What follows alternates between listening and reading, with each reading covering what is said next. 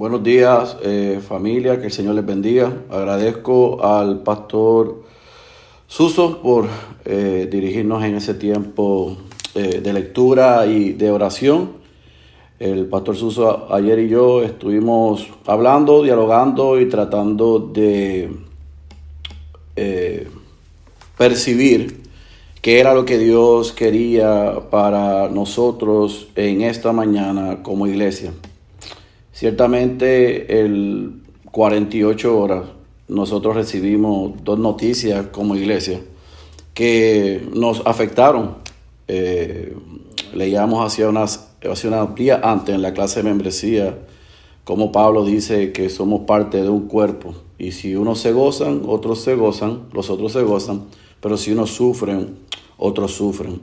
Y por esa razón el pastor Suso y yo tomamos la decisión de hacer una pausa en esta mañana en nuestro viaje por el Evangelio según Marcos.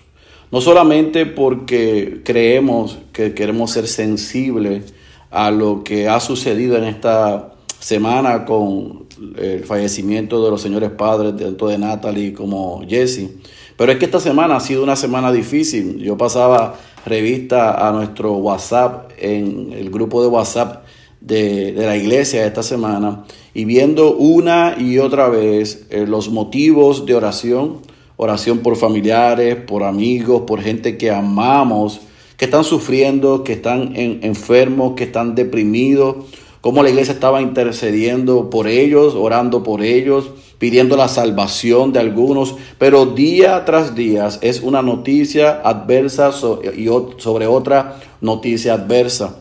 El miércoles o jueves recibimos la noticia del querido eh, pastor Obed, que el pastor eh, Suso estuvo visitando hace unas semanas atrás. Su papá está eh, entubado en intensivo por el COVID. El, jueves, Víctor, uno de nuestros amados internos en Salt Lake City, en Utah, también está entubado por el COVID. Recibimos noticias de jovencitas, de adolescentes atentando con, contra sus vidas.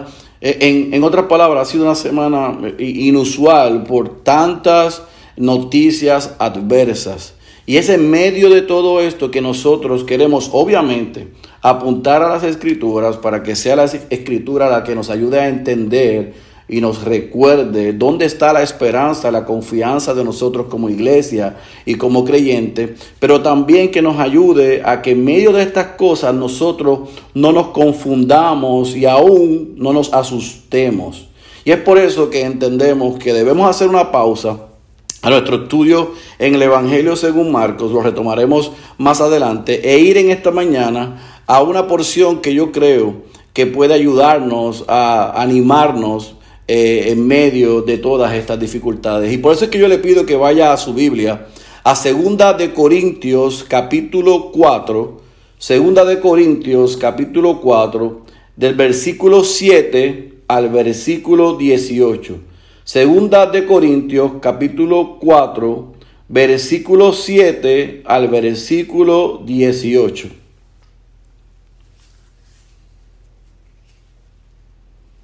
Segunda de Corintios capítulo 4, versículo 7 al versículo 18.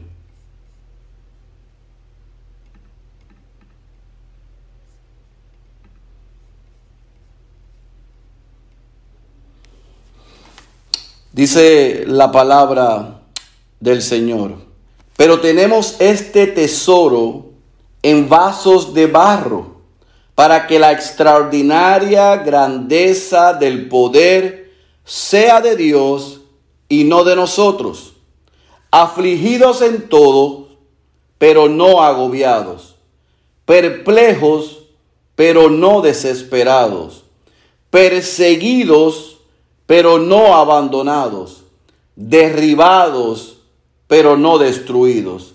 Llevamos siempre en el cuerpo por todas partes la muerte de Jesús, para que también la vida de Jesús se manifieste en nuestro cuerpo.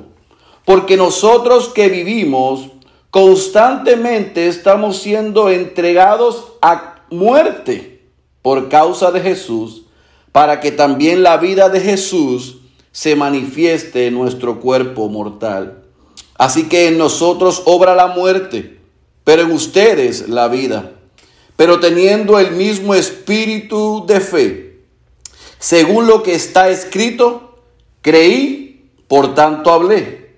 Nosotros también creemos, por lo cual también hablamos, sabiendo que aquel que resucitó al Señor Jesús, a nosotros también nos resucitará con Jesús y nos presentará junto con ustedes.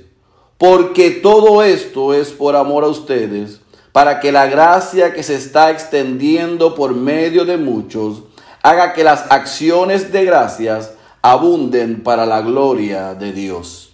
Por tanto, no desfallecemos, antes bien, aunque nuestro hombre exterior va decayendo, sin embargo, nuestro hombre interior se renueva de día en día, pues esta aflicción leve y pasajera nos produce un eterno peso de gloria que sobrepasa toda comparación, al no poner nuestra vista en las cosas que se ven, sino en las que no se ven porque las cosas que se ven son temporales, pero las que no se ven son eternas. Permítame orar para pedir la asistencia del Espíritu para ustedes y para mi Padre.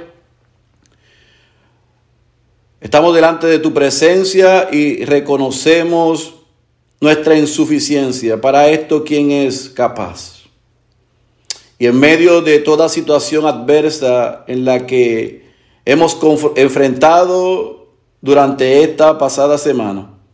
Nos acercamos a ti sedientos de que nos hables a través de ella. Reconocemos, Señor, que tenemos necesidad de ser exhortados, de ser animados y de ser recordados por ella. Que mientras explicamos este texto, tu espíritu lo aplique a la vida de tu iglesia y sin importar la situación que individualmente nos encontremos, que como colectivo tú hagas un trabajo que solo tú puedes hacer para fortalecernos, hablarnos, consolarnos, recordarnos que hay esperanza en Cristo. Que tu espíritu pueda predicar un mejor sermón del que yo soy capaz en el corazón de nuestros hermanos y de nuestra iglesia. Porque te lo pedimos en el nombre poderoso de Jesús. Amén, amén y amén. El apóstol Pablo, iglesia, tenía un amor especial por la iglesia en Corinto. Además de que él plantó esa iglesia en esta importante y estratégica ciudad, además de que les visitó en varias ocasiones, el apóstol le escribe cuatro cartas a aquellos cristianos en esa ciudad. Dos de estas cartas se extraviaron, nosotros no, no tenemos acceso a ellas. Y las otras dos aparecen en nuestras Biblias, en el cano. Pero por ese, esa inversión de tiempo, de esfuerzo, de visita y de cartas, nosotros podemos sin lugar a dudas decir que la inversión del apóstol Pablo en aquellos cristianos no se compara con la que él hizo con ninguna otra iglesia. Y uno pudiese decir, wow, si él visitó y le escribió cuatro cartas, se supone entonces que la vida de aquellos cristianos fuese una vida ejemplar. Fueron cristianos maduros, pero desafortunadamente y lamentablemente, iglesia, era todo lo contrario. La primera carta que nosotros no tenemos acceso fue una carta muy severa. La segunda carta, que es primera de Corintios, nosotros vemos que él inicia corrigiéndolos por la división que había entre ellos y hasta le llama a ellos carnales. Y pasa entonces el resto de esa carta contestando, aclarando y corrigiendo dudas y preguntas que ellos tenían sobre cómo vivir la vida cristiana. Luego hay una tercera carta que es muy severa y entonces tenemos la cuarta carta, que es segunda de Corintios, que es donde nos vamos a suscribir en esta mañana. Y en esta eh, segunda carta de Corintios, la cuarta que él escribió, el tono de esta carta es distinto. Porque el apóstol Pablo está haciendo una defensa personal. Probablemente esta carta es una de sus cartas más personales e íntimas como segunda de Timoteo. ¿Sabe por qué? Porque el apostolado de Pablo estaba siendo puesto en duda. Escuche bien, porque aquí es que yo los quiero llevar. Porque la vida del apóstol Pablo había demasiado de evidencias de sufrimiento, de pruebas y de debilidad. En otras palabras, aquellos cristianos en Corinto tenían la idea errónea de que la vida cristiana, el poder del Evangelio, la vida, la muerte y la resurrección de nuestro Señor Jesucristo era una vida en el aquí y en el ahora, sin sufrimiento, sin dolor, sin prueba, sin pérdida, sin día malo, sin debilidad. Así que cuando Pablo le está escribiendo esta carta a ellos, Pablo está batallando con una iglesia que lo estaba acusando de débil, porque estaba en medio de prueba, en medio de desafíos, en medio de debilidad, en medio del dolor. Ciertamente su salud estaba desmejorando, él estaba envejeciendo y estaba consciente de que vendrían más sufrimientos y en medio de todo eso, esta iglesia lo acusa porque lo compara con los falsos maestros que habían en aquella ciudad que vendían un mensaje como el que nosotros escuchamos muchas veces por ahí. Así que Pablo hace una defensa, y ahí específicamente en el capítulo 4 hace una defensa para él poder probar que los ataques que le estaban haciendo, el sufrimiento que él estaba experimentando, la debilidad que ciertamente había en su vida valía la pena por causa del Evangelio. En el versículo 1 al versículo 6 del capítulo 4, Pablo lo que les dice es, ¿saben qué? El Evangelio de Jesucristo vale la pena. Y vale la pena el sufrimiento que yo estoy experimentando y aún la crítica, aún la burla, aún el rechazo de parte de ustedes, porque el Evangelio que me salvó y que les salvó es suficiente. Así que yo no voy a manipular lo que yo predico. Así que yo no voy a rebajar lo que yo predico. Yo confío que Dios seguirá salvando a los que Él quiere salvar mediante la proclamación del Evangelio. Ahora, en el versículo 7 nosotros vemos que Él dice, pero tenemos este tesoro en vasos de barro para que la extraordinaria grandeza del poder sea de Dios y no, y no de nosotros. Y ese versículo 7 yo quiero que usted lo vea como un puente entre el versículo 1 al 6, donde él hace él explica que vale la pena predicar el Evangelio a pesar de los sufrimientos, los ataques, que él no estaba dispuesto a manipular y a rebajar el mensaje, que Dios seguiría salvando a los que él quiere salvar a través de la proclamación del Evangelio. Y el versículo 8 al versículo 18, el versículo 7 es lo que hace es que dice, mientras yo predico este Evangelio, mientras Dios sigue salvando a través de la predicación del Evangelio y mientras yo sigo sufriendo por causa del Evangelio, yo tengo un recordatorio, dice en el versículo 7, que yo soy un vaso de barro, que yo solamente soy usado por Dios, no para mi gloria, sino para su gloria. Yo soy un vaso que Dios utiliza para que la extraordinaria grandeza de su poder sea a Él y no a mí. Y entonces, donde quiero llegar en esta mañana, al versículo 8 al 18, escuche bien iglesia, es una inyección de fe, pero también una inyección de esperanza a los sufrimientos que él estaba atravesando. Así que en el versículo 8 al versículo 18, el apóstol Pablo le está hablando a su alma. Y esto es importante. Yo quiero que usted escuche esto. Nosotros tenemos que recordarnos las verdades del Evangelio una y otra vez. Pablo lo está haciendo en el versículo 8 al 18. Pero Pablo no solamente se está hablando a sí mismo, también se le está hablando a aquellos que le siguen, aquellos que estaban con él al momento de escribir esta carta. También le está escribiendo aquella iglesia en Corinto, obviamente. Está defendiéndose ante los que le acusaban. Pero también Pablo nos está hablando a usted y a mí. En resumen, Pablo se habla a él, le habla a los que le siguen, le habla a esta iglesia, le habla a los que le acusan, pero le habla a la iglesia bautista ciudad de Dios en esta mañana. ¿Por qué? Porque ninguno de nosotros, mis hermanos, ninguno de nosotros quiere estar deprimido, quiere estar enfermo, quiere experimentar el dolor, quiere experimentar la pérdida, quiere sentirse que está desfalleciendo. Nadie quiere eso. Pero todos los creyentes sabemos que esto va a llegar a nuestras vidas. Y es en ese momento como el que estamos hoy como iglesia, donde dos de las nuestras están sufriendo, nosotros sufrimos con ellas y necesitamos recordarle a ellas y a aquellos familiares, amigos de nosotros o aún nosotros, si somos creyentes en medio de la dificultad, que podemos y debemos ser fortalecidos y recordados que hay una esperanza en Cristo Jesús. Hace un año atrás, nosotros fuimos por el libro de Job y fuimos por el libro de Eclesiastés.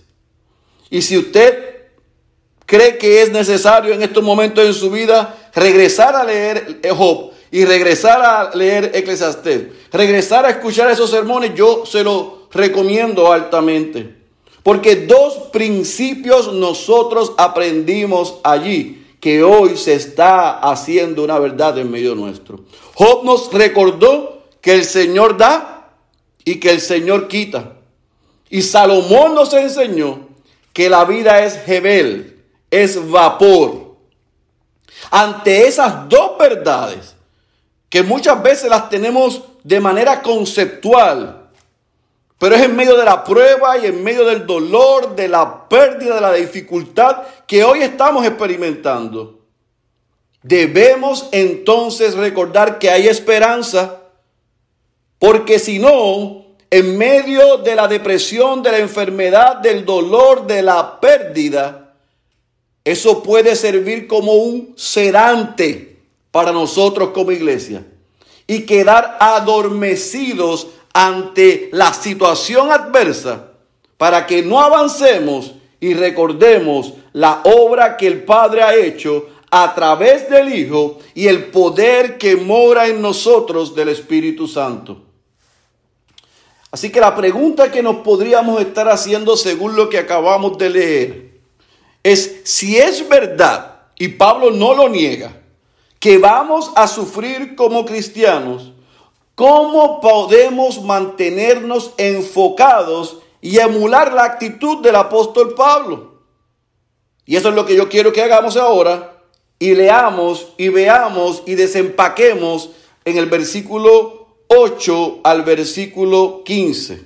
Vamos a leerlo nuevamente. Yo le pido por favor que usted vaya conmigo a, a su Biblia y subraye estas expresiones que Él hace, porque estas expresiones las debemos hacer nuestras. Versículo 8, afligidos en todo, pero no agobiados, perplejos, pero no desesperados, perseguidos, pero no abandonados, derribados, pero no destruidos. Miren lo que dice el versículo 10. Llevamos siempre en el cuerpo por todas partes la muerte de Jesús, para que también la vida de Jesús se manifieste en nuestro cuerpo. Porque nosotros que vivimos constantemente estamos siendo entregados a muerte por causa de Jesús, para que también la vida de Jesús se manifieste en nuestro cuerpo mortal.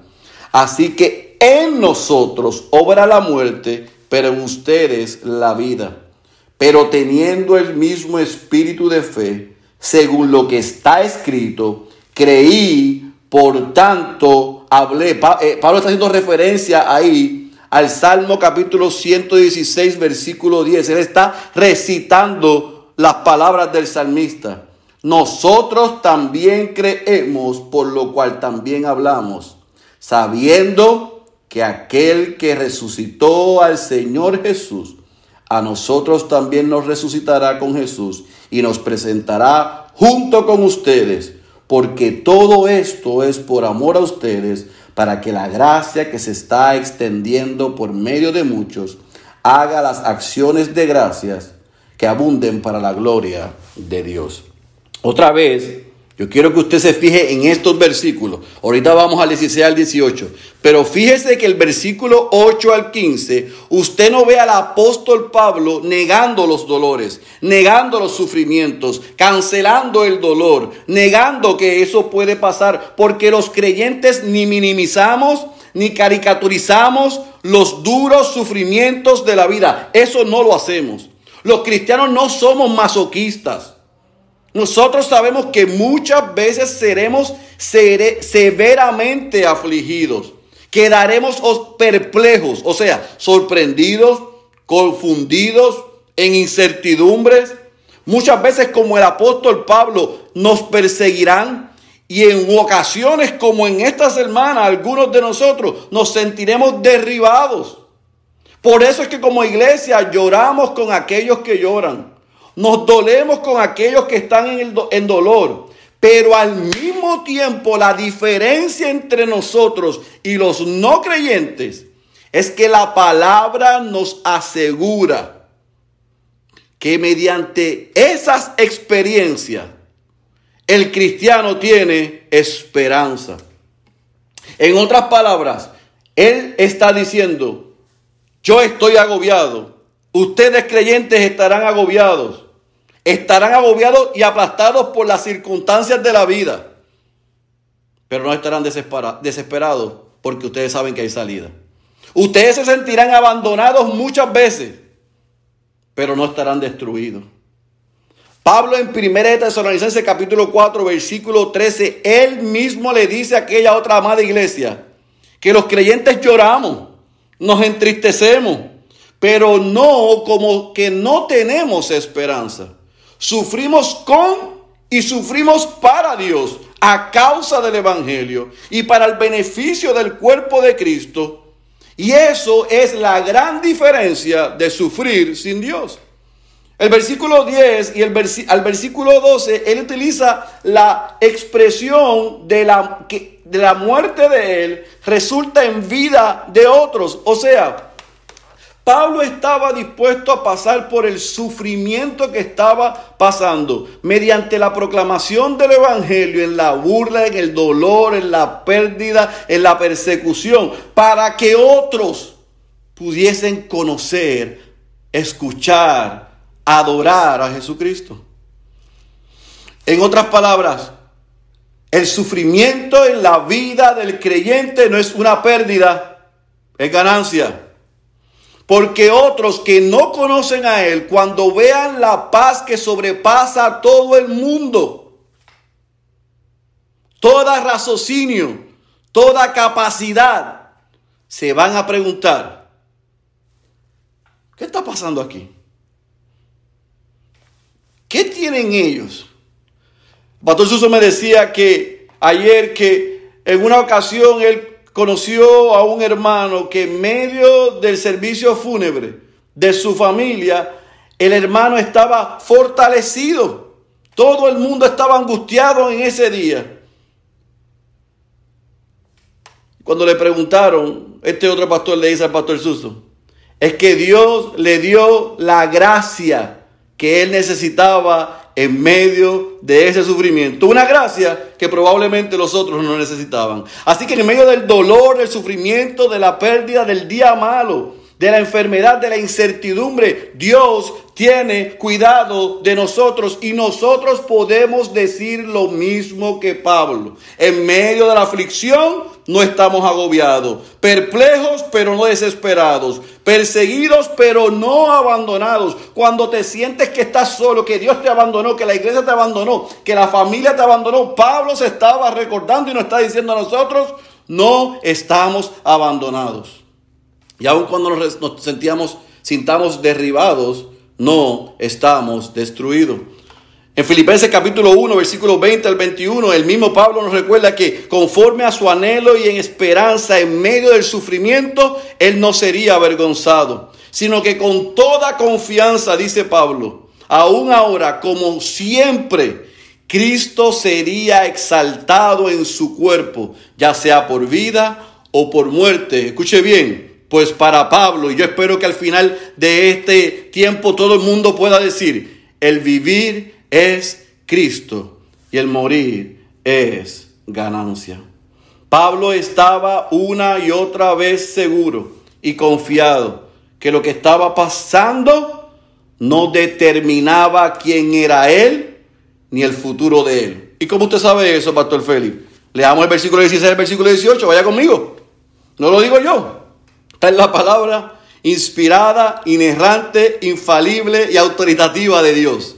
Dice el versículo 16, por tanto, no desfallecemos, antes bien, aunque nuestro hombre exterior va decayendo, sin embargo nuestro hombre interior se renueva de día en día. Subraye esto, pues esta aflicción leve y pasajera, wow nos produce un eterno peso de gloria que sobrepasa toda comparación. Versículo 18, subraye, al no poner nuestra vista en las cosas que se ven, sino en las que no se ven. Porque las cosas que se ven son temporales, pero las que no se ven son eternas. En otras palabras, Pablo está concluyendo el capítulo 4 diciendo cuatro principios y anote. Escuche, amado hermano.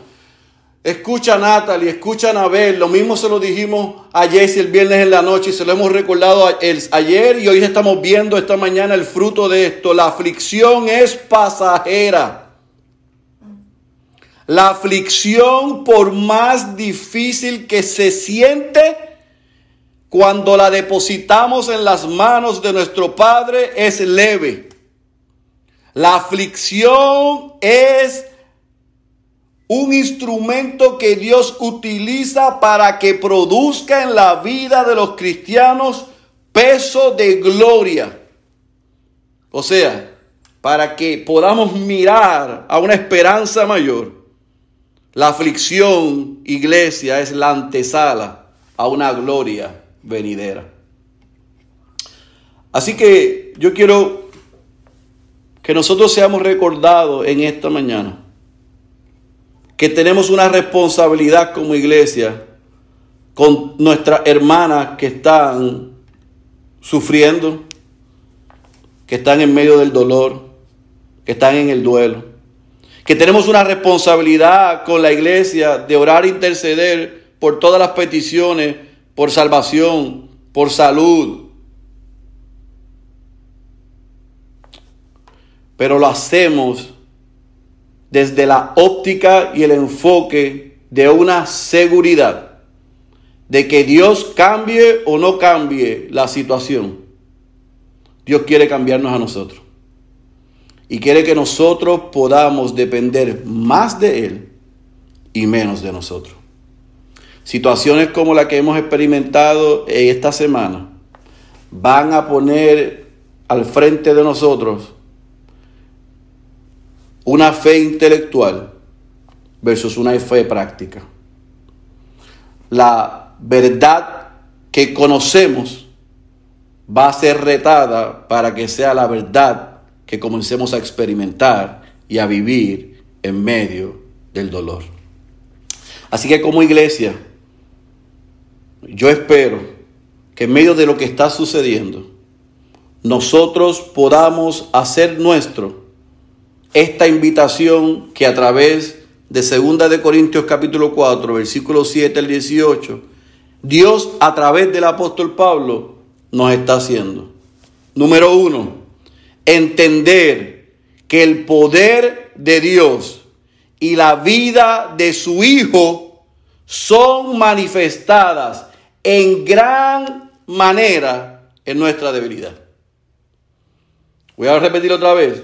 Tenemos que entender que el poder de Dios y la vida de su Hijo son manifestadas en gran manera en medio de nuestra debilidad. Número dos, debemos reconocer, y yo ruego que el Espíritu nos convenza de esto, que Dios nos sostiene en nuestras aflicciones y no dejará que seamos destruidos. Reconozcamos en medio de la aflicción que Dios nos sostiene y que no dejará que seamos destruidos. Número tres, amados, recordémonos y recordémosle a Natalie, recordémosle a Jesse y a aquellos que estemos viviendo en aflicción, que la aflicción no tiene la última palabra, que la aflicción es pasajera, que el que tiene la última palabra es Dios. Y número cuatro, que aún en medio de esa aflicción que es natural y que no la vamos a minimizar y es real, estemos deseosos y le pidamos al Padre que sea una oportunidad para experimentar un eterno peso de gloria. Que en medio de la aflicción, en medio del dolor, en medio del sufrimiento, en medio de la incertidumbre, podamos decir como el Señor da, el Señor quita. Que podamos decir como Salomón, es cierto, la vida es como vapor, pero que podamos decir como el apóstol Pablo, atribulados en todo, mas no angustiados, en apuros, mas no desesperados, perseguidos, mas no desamparados, derribados, pero no destruidos. ¿Por qué? Porque el Padre ha prometido sostenernos todos los días de nuestra vida. Así que para concluir, yo quiero que sea la palabra la que nos recuerde cuál debe ser la actitud nuestra en medio del dolor. Cuando nuestra alma esté sedienta, vayamos a la palabra. Porque en el Salmo 42, 2, el salmista dice, mi alma tiene sed de Dios, del Dios viviente. Cuando vendré y me presentaré delante de Dios. En el capítulo 63, versículo 1 dijo, oh Dios, tú eres mi Dios, te buscaré con afán, mi alma tiene sed de ti, mi carne te anhela, cual tierra seca y árida donde no hay agua. En el capítulo 73, versículo 25, él clama y dice, ¿a quién tengo yo en los cielos? Sino a ti, y fuera de ti nada deseo en la tierra. En el capítulo 119, versículo 20 dice, quebrantada está mi alma, anhelando tus ordenanzas en todo tiempo. Ahí en el 119, versículo 81 dice, mi alma desfallece por tu salvación, en tu palabra espero. En el capítulo 143, versículo 6 dice, a ti extiendo mis manos, mi alma te anhela como la tierra sedienta. En Amós capítulo 8, versículo 11 dice, aquí vienen días, declara el Señor Dios, en que enviaré hambre sobre la tierra. tierra. No habrá pan ni sed de agua, habrá necesidad. Pero la mayor necesidad será la de oír las palabras de nuestro Señor. Isaías capítulo 26, versículo 9 dice, en la noche te desea mi alma, en verdad mi espíritu dentro de mí te busca con diligencia, porque cuando la tierra tiene conocimiento de tus juicios, aprenden justicia los habitantes del mundo. En el mismo libro de Isaías capítulo 55, versículo 1 dice, todos los sedientos, si estamos sedientos hoy, venid a las aguas, venid sin costo alguno. Juan capítulo 4, versículo 13 y versículo 14, Jesús dijo, y usted sabe esto, todo el que beba de esta agua volverá a tener sed, pero el que beba del agua que yo le daré no tendrá sed jamás, sino que el agua que yo le daré se convertirá en él y en ella una fuente de agua que brota para vida eterna.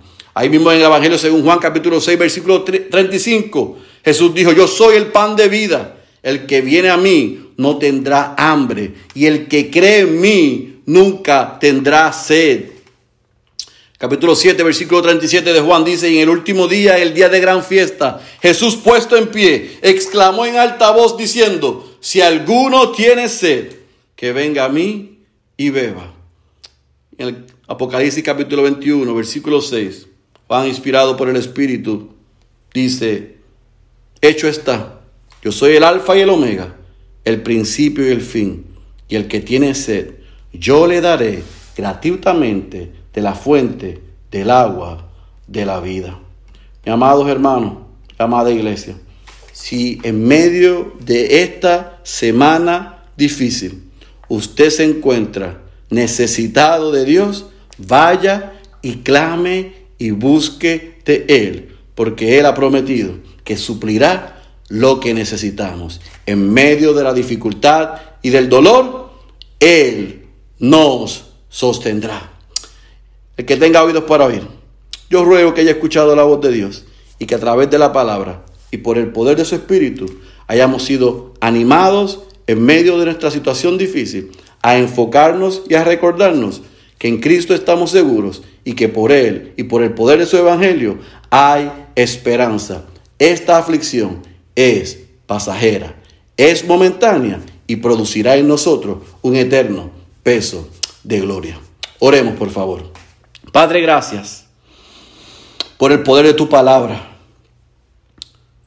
por la fuerza más poderosa del universo, porque en medio de nuestros días malos, en medio de nuestras angustias, en medio de nuestros dolores, en medio de los días difíciles que nos encontramos, Señor, sabemos que aunque estamos afligidos y aún derribados, no estamos destruidos y que esto es momentáneo y jamás se compara con el eterno peso de gloria que produce la esperanza que tenemos en Cristo Jesús.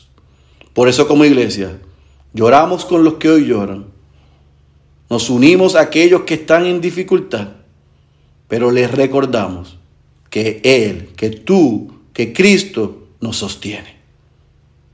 Ayúdanos a que en medio de la dificultad, todo lo que hemos aprendido de manera intelectual se haga una verdad en nuestros corazones para descansar, aun cuando es difícil de entender, aun cuando hay preguntas sin responder, que tú eres soberano, dueño del mundo, dueño de la vida y sabes lo que es mejor para nosotros.